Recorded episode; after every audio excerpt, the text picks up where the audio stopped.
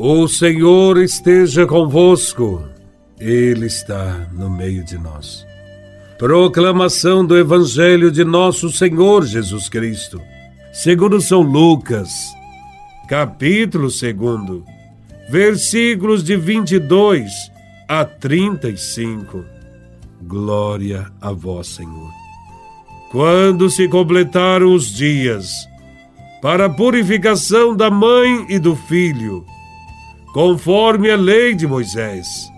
Maria e José levaram Jesus a Jerusalém, a fim de apresentá-lo ao Senhor. Conforme está escrito na lei do Senhor, todo primogênito do sexo masculino deve ser consagrado ao Senhor. Foram também oferecer o sacrifício, um par de rolas ou dois pombinhos como está ordenado na lei do Senhor.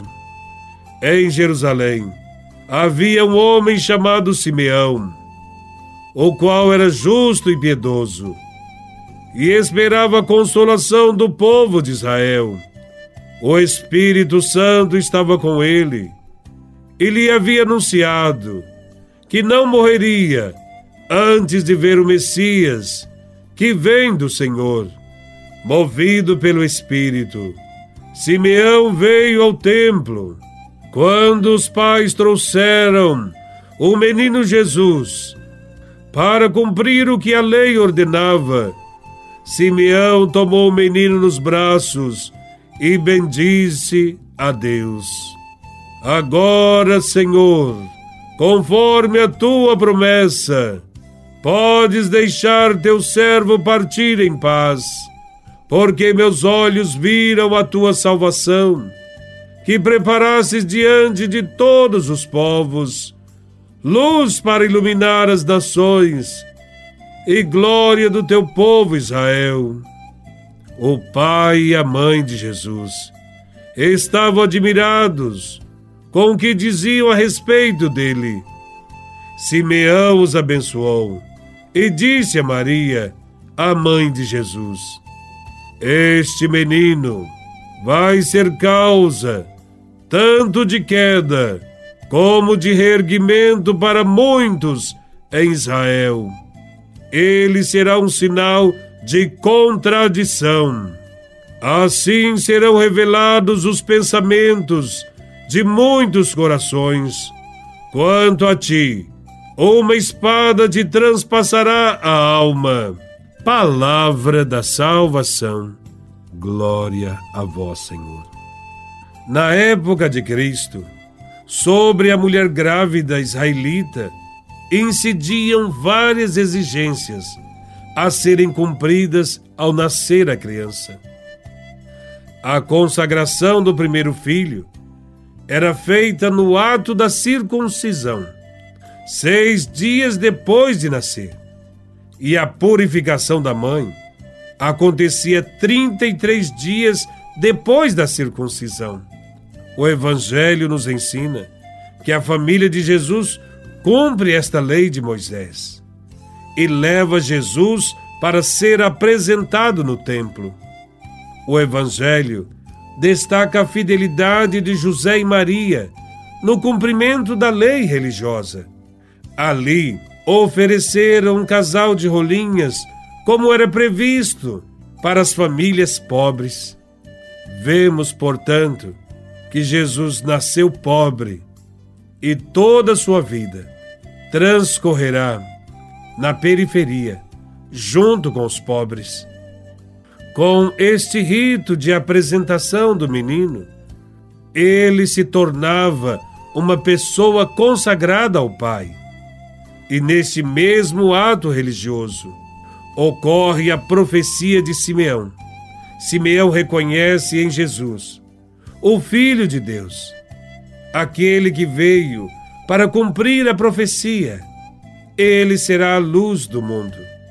Porém, lembra que, para que tudo se cumpra, muitas coisas desagradáveis vão acontecer o menino será sinal de contradição.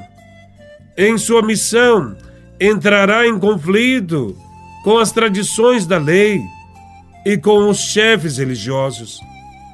O empenho de Jesus em libertar os pequenos e humildes, os oprimidos sobre o jugo da lei, o levará à morte de cruz. Esse será o momento em que também uma espada de dor transpassará a alma de sua mãe. Não obstante a tudo isso, ele faria por palavras e atos muitas revelações. Meditando esse evangelho, aprendemos que não é fácil o cumprimento da palavra de Deus, que os ensinamentos de Jesus nem sempre agradam a todos. Muitos se colocarão contra. Aprendemos que quem optar por Cristo também deverá enfrentar muitos obstáculos na vida.